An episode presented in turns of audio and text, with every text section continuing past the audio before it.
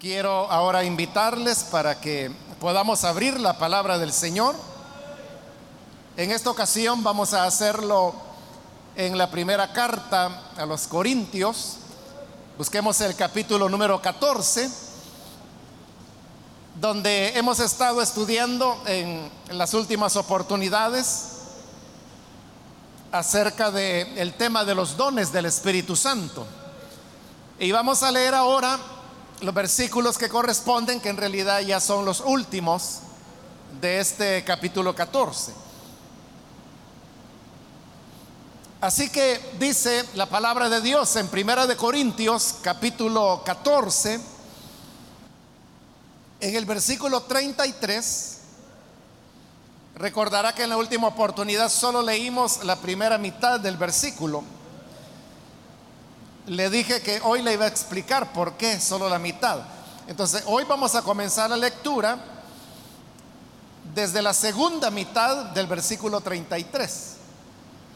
Es decir, estamos versículo 33, pero leemos a partir de la mitad, donde dice, como es costumbre de las congregaciones de los creyentes, guarden las mujeres silencio en la iglesia,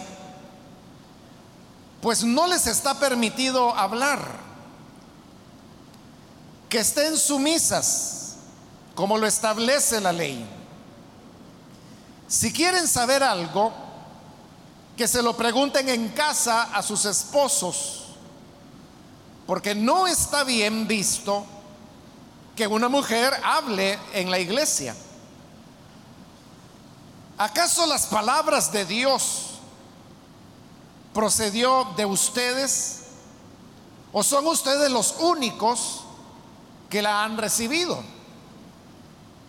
Si alguno se cree profeta o espiritual, reconozca que esto que les escribo es mandato del Señor. Si no lo reconoce, tampoco él será reconocido.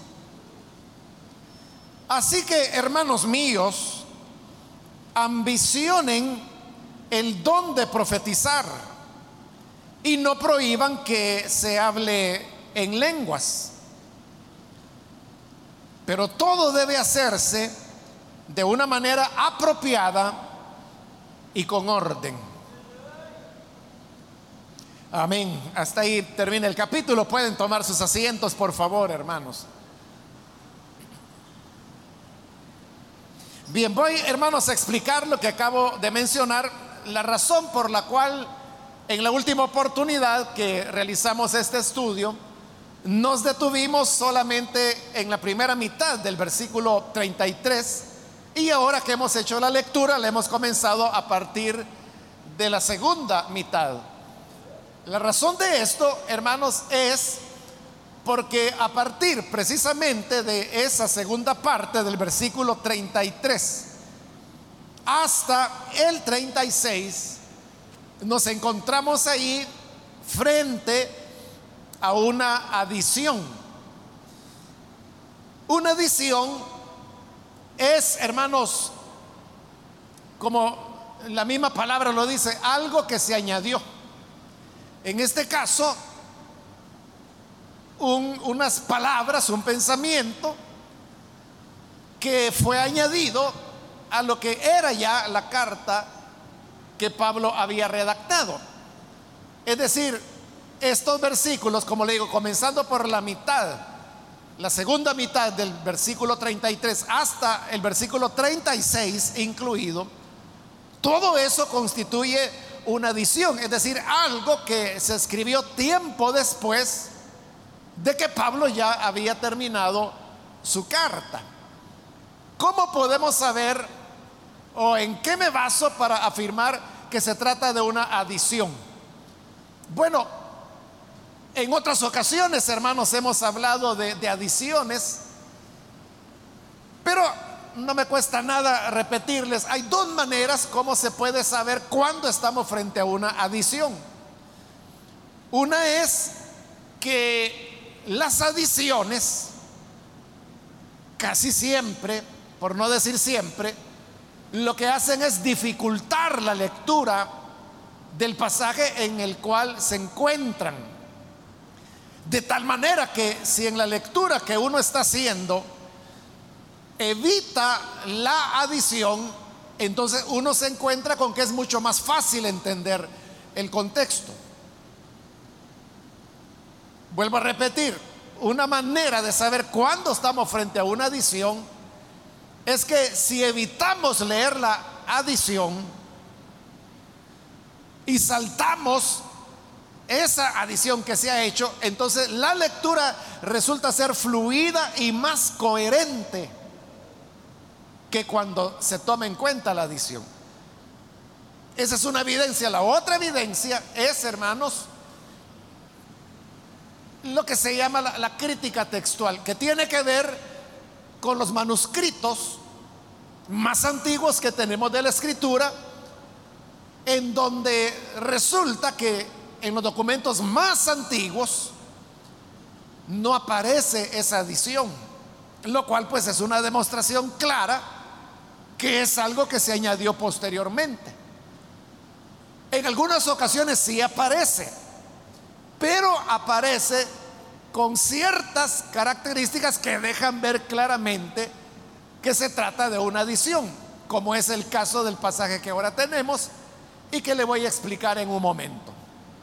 Entonces, sobre la base de esas dos características, uno puede saber que se encuentra frente a una adición. Entonces, hagamos la prueba con estos versículos para ver si se trata de una adición.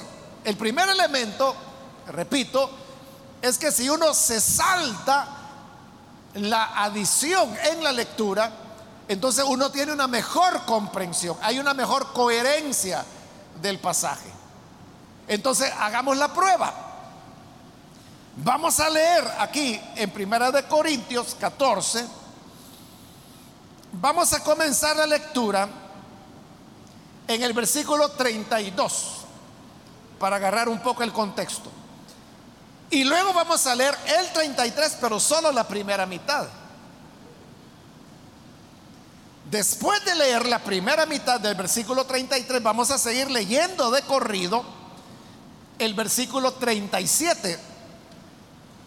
Y allí usted juzgue y note si hay coherencia entre la primera mitad del versículo 33 y lo que continúa en el versículo 37.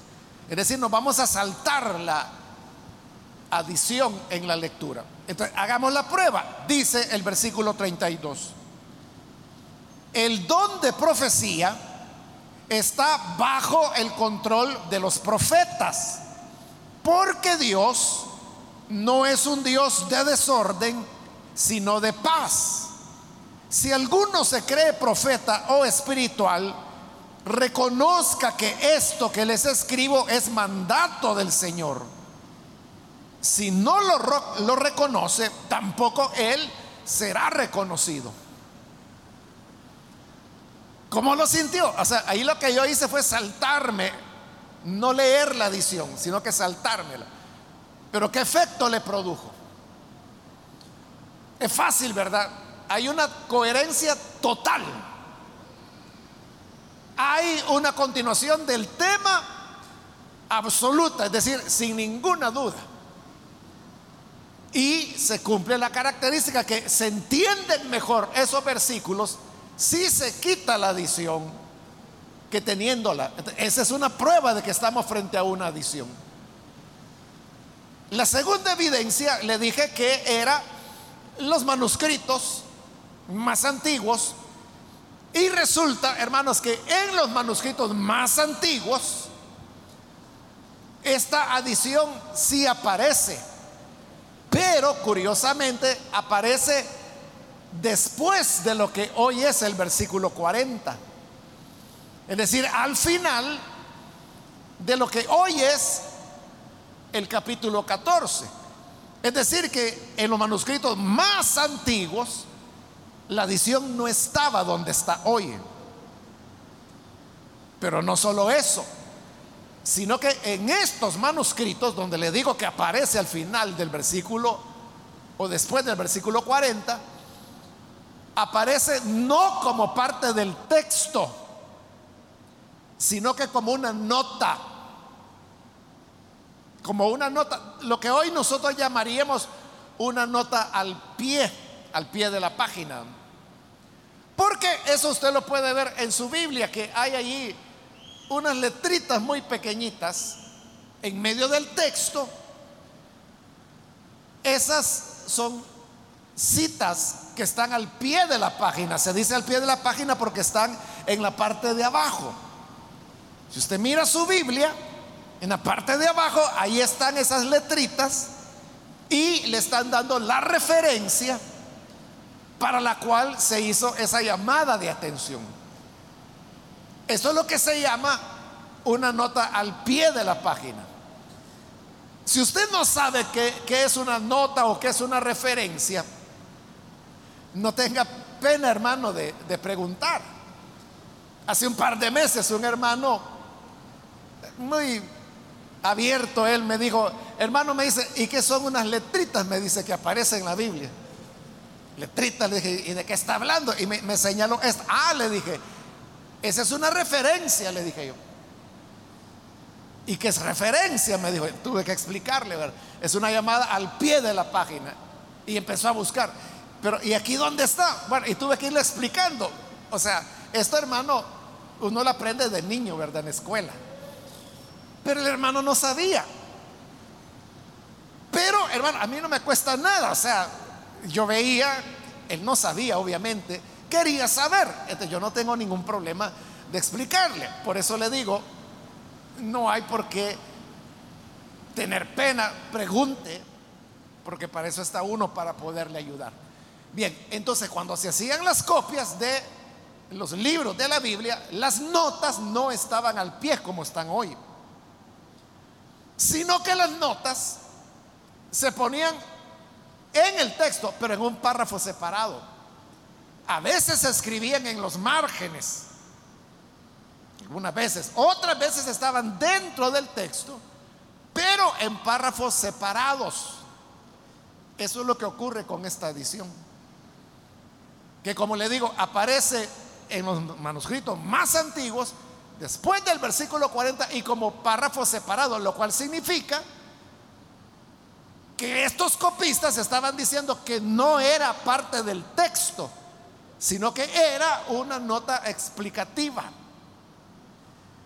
En la medida que van pasando los textos, entonces el párrafo se va moviendo y se coloca donde ahora se encuentra pero siempre como un párrafo aparte. El problema, hermanos, era que cuando se hacían las copias, bueno, en primer lugar, no había separación entre palabras. Porque recuerde que el material para escribir era muy caro, entonces trataban de aprovecharlo de la mejor manera.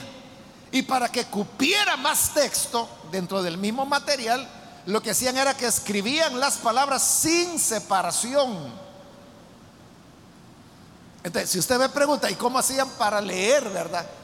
Nosotros leemos fácilmente porque las palabras están separadas. Pero si todas estuvieran unidas, sería más complicado. Por eso, hermanos, es que las personas que leían las escrituras, y cualquier otro documento en aquella época, porque todo se hacía así, sin separación. Eran personas que estaban habilitadas para eso, es decir, tenían experiencia en poder distinguir palabras diferentes, aunque todas estuvieran juntas. por esta economía es que eso, eso de poner párrafo aparte, dejaba ciertos espacios para que se notara que era párrafo aparte. Pero por aprovechar el material, ese espaciamiento se iba cerrando, cerrando, cerrando, hasta que había un momento en que ya no había diferencia. Y así es como se incorporaba como parte de la carta y así es como no llegó a nosotros. Y por eso le estoy explicando de por qué esta es una adición. Pero hay una tercera razón que no está en todas las adiciones, pero en el caso de este sí está. Y es que lo que dice la adición contradice lo que Pablo ha dicho antes en la carta. O sea, esta, hermano, ya es como la piedra de toque, ¿verdad? Para saber de que estamos frente a una adición.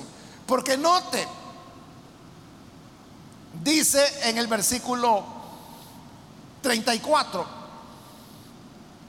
guarden las mujeres silencio en la iglesia, pues no les está permitido hablar.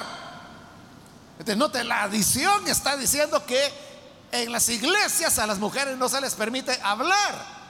Pero en el capítulo 11 de esta carta ya vimos cuando Pablo hablaba del hombre y de la mujer cuando profetizaban. Entonces, si la mujer profetizaba, ¿cómo es que ahora está diciendo que tiene que guardar silencio en la congregación? Es una evidente contradicción. Entonces, no hay ninguna duda, hermanos, de que aquí nos encontramos frente a una adición. que no la escribió Pablo? Eso fue adicionado años después de la muerte de Pablo.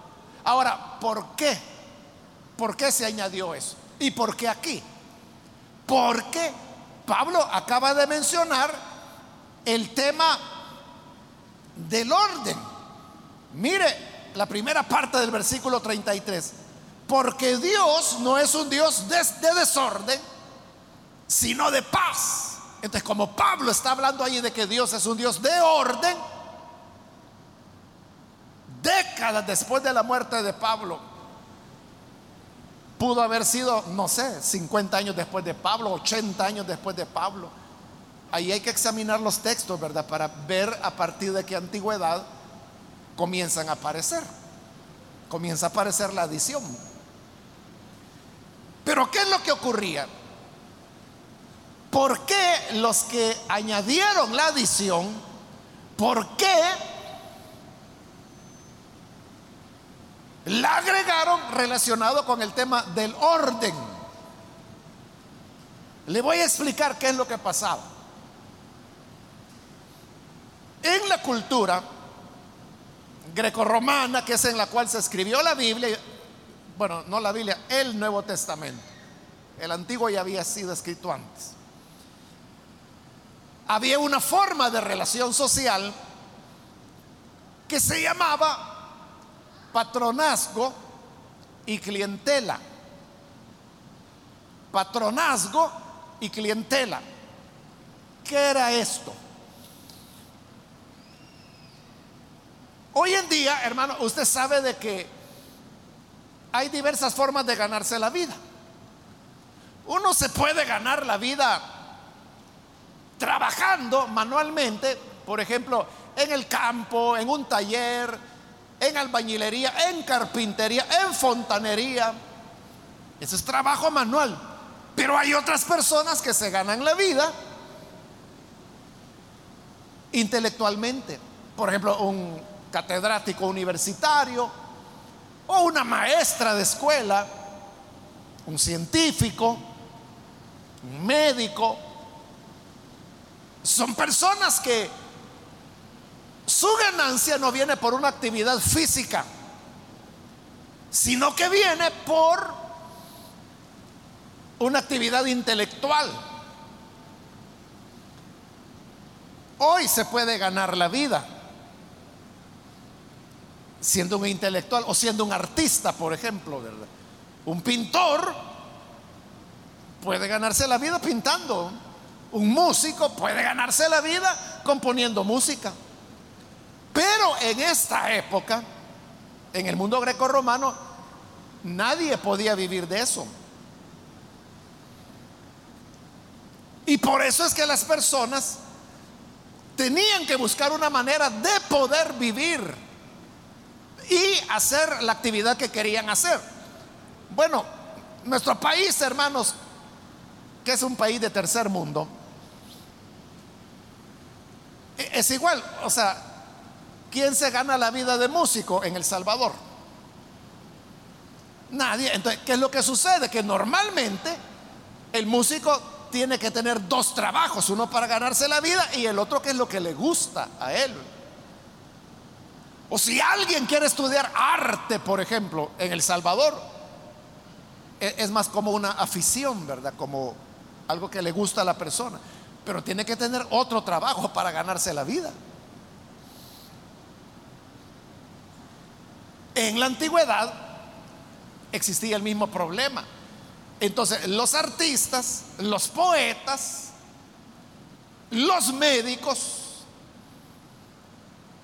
no podían ganarse la vida haciendo lo que les gustaba. Entonces, ¿qué hacían? Buscaban a, un patrocinador. Eso era lo que se llamaba el patrón o la patrona, era lo que se llamaba el patronazgo. Entonces, era de que, suponiendo un, pensemos en un poeta en el siglo primero, él amaba la poesía, quería escribir poesía, pero nadie come de escribir poesía, ¿verdad? Entonces, él tenía que trabajar y la otra opción que le quedaba es buscar un patrono. Entonces buscaba a un hombre que normalmente era gente con dinero, más bien siempre era gente con dinero, y le decía, mire, eh, yo quiero que usted me patrocine para yo hacer mi trabajo. Entonces venía el patrón y le decía, está bien, yo le voy a dar para que coma, para ropa, le voy a dar dónde vivir. Ahí se establecía una relación de patronazgo y clientela. El cliente era el poeta, así se llamaba clientela.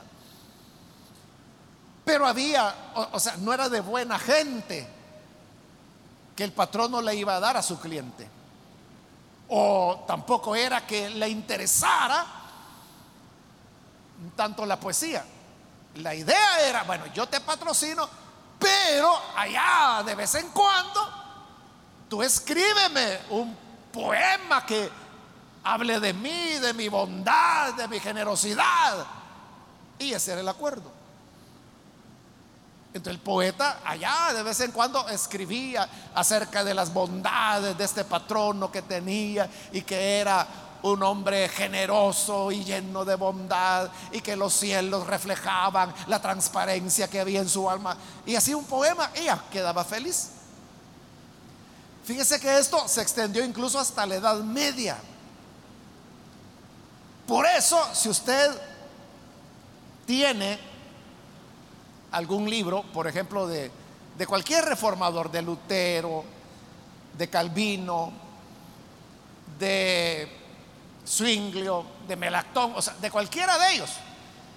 Vea en la primera página y se va a dar cuenta de que ellos siempre, cada libro que escribían, lo dedicaban o era un príncipe o era un rey.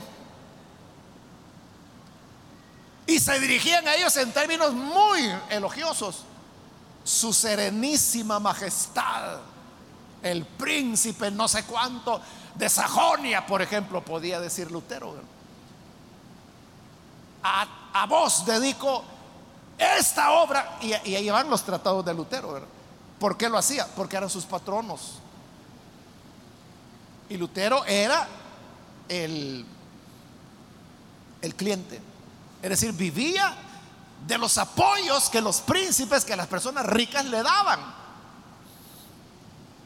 Fíjese que en el año 2018 fue porque unos hermanos europeos me invitaron a que en el 2017 fuera a Europa, porque eran los 500 años de la, de la reforma. Entonces querían llevarme a Alemania, eh, a la ciudad de, de Wittenberg, que es la cuna de la reforma, ¿verdad? Y donde vivió Lutero. Pero hermano, como eran los 500 años, hermano, eso estaba topado, ¿verdad? O sea, lleno de gente, o sea, se volcó la humanidad ahí. Entonces me dijeron, hermanos, mire, me dice, dejémoslo para el siguiente año, en 2018. Me invitaron y ahí sí fui. Y lo que le quiero decir es esto, ahí en Wittenberg está la casa de Lutero, donde él vivió. Hermano, Lutero era cualquier cosa menos pobre. Es que la casa parece un, castillo unos jardines, hermano, que, ahí están todavía, los conservan hasta el día de hoy. O sea, unos jardines preciosos, una casa de piedra. Bueno, y hay un museo también. Y mire qué cosas. Está la cuchara de Lutero, es decir, la cuchara con la cual él, comía. ¿Y sabe qué? Era de oro. Era de oro grabado. Yo hasta le tomé unas fotos. Hay alguna vez se la voy a enseñar. Porque me llamó la atención, ¿verdad? De que, esa era la cuchara de Lutero, una cuchara de oro. Entonces, él no vivía pobremente. Claro, ahí estamos hablando del final de sus días, ¿verdad? Ya él casado con su esposa, Catherine se llamaba, que por cierto hay una estatua tamaño natural de ella en el patio de la casa donde vivieron. Allí todavía están los muebles. El comedor donde, donde comían todavía están después de 500 años. Admirable. Hermano, pero era una mesa como para 100 personas. Y todos los días él tenía mínimo 30 personas comiendo con él, todos los días. Y él pagaba eso, obviamente, él les daba de comer. ¿De dónde sacaba todo ese dinero? Sus patronos. Bueno, entonces, sucedía que en el tiempo antiguo, estoy hablando del siglo primero, de la época de la Biblia, poeta era una palabra que también se utilizaba para referirse a los profetas. Entonces, cuando comenzaron a surgir los primeros cristianos anunciando el Evangelio, para la gente no había mucha diferencia entre que si eran poetas o eran profetas. Entonces los vieron como personas que necesitaban ser sostenidas. Ese, hermano, fue todo un tema de discusión, que en algunas predicaciones yo lo he explicado de que es uno de los de los problemas que se plantea Pablo. O sea, ¿cómo se van a sostener los ministros del Evangelio? Aquí lo vimos, hermanos, porque está en Primera de Corintios 9. O sea, ¿cómo, de qué van a vivir los predicadores? Fueron probando diferentes opciones hasta que llegaron a la última. Y es lo que Pablo dice, ¿verdad? Que el que anuncia el Evangelio que viva del Evangelio. Y lo respalda con pasajes, perdón, no es Corintios, es Romanos. Como cuando dice que no pondrás bozal al buey que tría. Bueno, entonces la cosa es que los ministros deben ser sostenidos por la iglesia. A esa conclusión llegó la iglesia. Entonces aparecían las personas que tenían dinero y que podían sostener a los ministros. Esto no era, hermanos, nada nuevo porque recuerde, recuerde, ¿quiénes sostenían a Jesús? Al Señor Jesús, ¿quiénes? ¿Quiénes le daban de comer al Señor? ¿Quiénes lo sostenían económicamente a Jesús? ¿Quién lo sostenía? ¿Alguien lo sabe? Sí, así es. Las mujeres. Lea Lucas 8, por ejemplo. Ahí están los nombres de las mujeres que sostenían a Jesús. Y uno se puede preguntar, ¿por qué mujeres y no hombres? Porque eso es curioso, ¿verdad? ¿Por qué no hubo hombres ricos, por ejemplo, que le dieron dinero a Jesús para sostener su misión? Todas eran mujeres. Parece, hermanos, que los hombres se dedicaban más a tareas productivas y dejaban en sus esposas la tarea, cosas así, ¿verdad? Que sostener un poeta, que sostener a un escritor, que sostener a un músico. Entonces fueron las mujeres las que comenzaron a sostener a los ministros del Evangelio. Y esto nació bien pronto con las misiones de Pablo. Y le voy a decir exactamente dónde comenzó. Comenzó en Filipos. Y comienza con una mujer también, que es Lidia, la primera conversión que Pablo tuvo en Europa. Entonces, cuando ella fue ganada para Cristo, Lidia le dijo a Pablo y a los que andaban con él, se vienen para mi casa. No, dijo Pablo, no vamos a ir. Que se vienen para mi casa, decía Lidia. No, no vamos a ir. Vengan, yo les voy a dar techo, comida, todo lo que necesiten. Y ustedes no se preocupen de nada, sino solo de anunciar el Evangelio. Y Pablo, no, no vamos a ir. ¿Por qué Pablo no quería ir? Porque lo que Lidia le estaba proponiendo era una relación de patronazgo clientela. ¿Y por qué Pablo no quería que Lidia lo patrocinara? Recuerde que ella era una mujer rica, vendedora de púrpura, ropa de reyes y de muy ricos. Porque Pablo decía que se iba a ver necesitado de enseñar, en este caso, lo que Lidia quería. Y por eso él decía, libre de todos, soy libre de enseñar lo que Cristo quiere que enseñe. Pero Lidia insistió y Pablo notó que no era que Lidia tuviera un deseo de control, sino de querer apoyar de verdad. Entonces vino Pablo y dijo, bueno, está bien. Aceptó y fue a casa de Lidia. Desde ahí, hermanos, la iglesia de Filipos todo el tiempo sostuvo a Pablo. Todo el tiempo. Y a los corintios les decía, a ustedes no les voy a recibir nada. Prefiero despojar a otros, decía, que eran los filipenses. Pero a ustedes nunca les voy a recibir nada porque son muy carnales. Pero Pablo murió. Y tiempo después sucede de que hubo otros que dijeron, ah, qué bendición que hay una hermanita que dice que me va a sostener. O sea, apareció por ahí un pastor o un maestro y una hermanita bien intencionada que dijo, mire hermano, véngase conmigo, yo lo voy a sostener, le voy a dar casa, le voy a dar comida, le voy a dar para sus gastos, traiga a su familia. Y estos pastores ya no fueron como Pablo, sino que, ah, qué bendición, está bien, amén hermana, amén, yo no lo merezco, pero amén. Se lo llevaba para la casa. El problema era que lo que le dije al principio, que las relaciones de patronazgo y clientela no eran gratuitas, no eran porque soy buena gente, no eran porque yo quiero promover la causa de Cristo, no, había intereses. El que patrocinaba un poeta quería que el poeta escribiera eh, exaltándolo a él. El que sostenía Calvino quería que las obras de Calvino estuvieran dirigidas a él, como lo hicieron los reformadores. Y eso es lo que pasó. Que con el tiempo estas mujeres, como eran las patrocinadoras, comenzaron, hermanos, a querer tomar decisiones dentro de la iglesia. Y no eran mujeres eh, que estuvieran en, una directiva o que fueran ancianas de la congregación. No, era simplemente las patrocinadoras.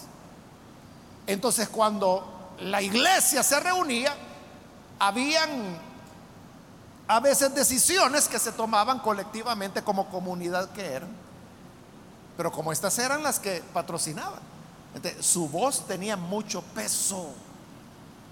Entonces, ¿qué ocurría? Que había un momento en que se comenzaba a hacer el deseo de la patrona y no lo que el Espíritu de Dios quería. Entonces, frente a ese problema fue que años después, como le digo, décadas después de la muerte de Pablo, reaccionaron y dijeron, ah, como aquí habla de que Dios es un Dios de orden, entonces aquí metamos de que la mujer mejor no hable en la congregación que se quede callada. Es decir, si quiere ayudar, que ayude, pero que no ande mandando.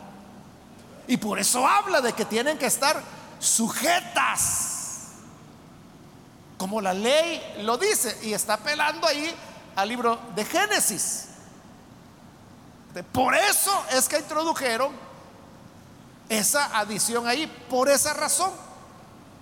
Pero la idea original de Pablo no era esa. La idea original de Pablo es como él lo dice en su carta a los Gálatas, de que no hay hombre, no hay mujer. Y por eso es que en el capítulo 11 él dice que puede profetizar la mujer, puede profetizar el hombre.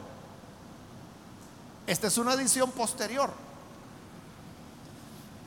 Entonces, tengo que terminar ya, hermanos, pero luego del el versículo 33, primera parte, como le dije, saltamos al 37 y dice, si alguno se cree profeta o espiritual, reconozca que esto que les escribo es mandato del Señor.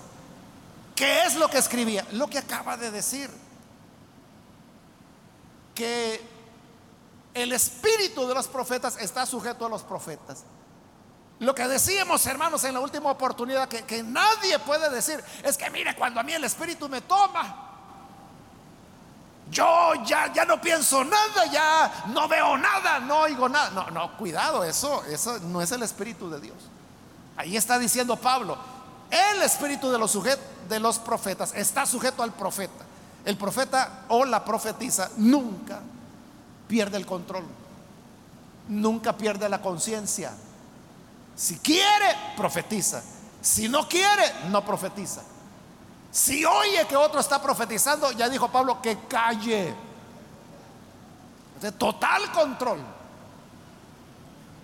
Y dice ahora, esto de que hay total control, si alguno se cree profeta o muy espiritual, tendrá que reconocer que esto es un mandato del Señor.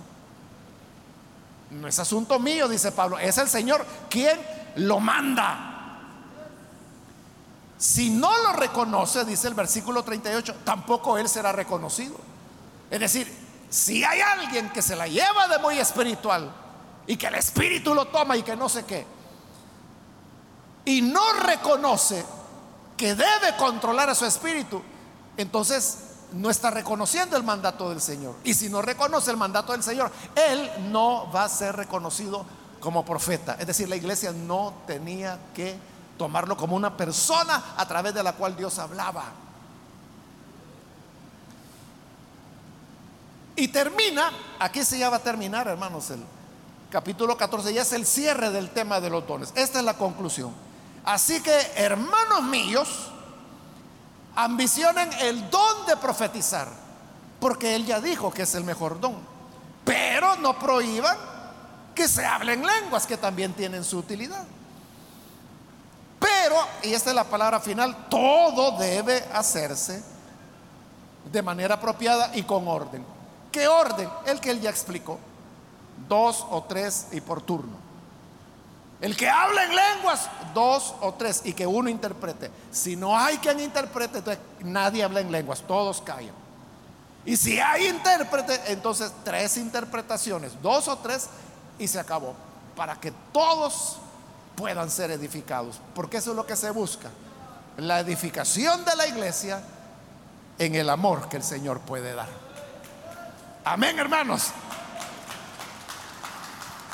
Vamos a cerrar nuestros ojos y antes de hacer la oración vamos a orar, perdón, antes de orar vamos a invitar si hay con nosotros personas que todavía no han recibido al Señor Jesús como su Salvador. Pero usted ha escuchado la palabra y hemos aprendido varias cosas y la conclusión es de que todo lo que tiene que ver con el Señor, con su palabra es maravilloso. Entonces, si hay alguna persona que por primera vez necesita recibir a Jesús como su Salvador, yo le voy a pedir que por favor en el lugar donde se encuentra se pueda poner en pie. ¿Hay alguien que necesita venir al Señor? ¿Puede ponerse en pie? Queremos orar por usted. Venga y reciba al Señor. ¿Hay alguien que lo hace? Hoy es cuando Jesús le está invitando. O sea, hay hermanos, hermanas que se han alejado del Señor y necesita reconciliarse. También puede ponerse en pie en este momento para que oremos por usted. ¿Hay alguna persona que necesita hacerlo? Venga, queremos orar por usted para que la gracia del Señor le pueda alcanzar. ¿Hay alguien que lo hace? Venga ahora, hágalo en este momento, que es cuando el Señor le está invitando y le está llamando a venir.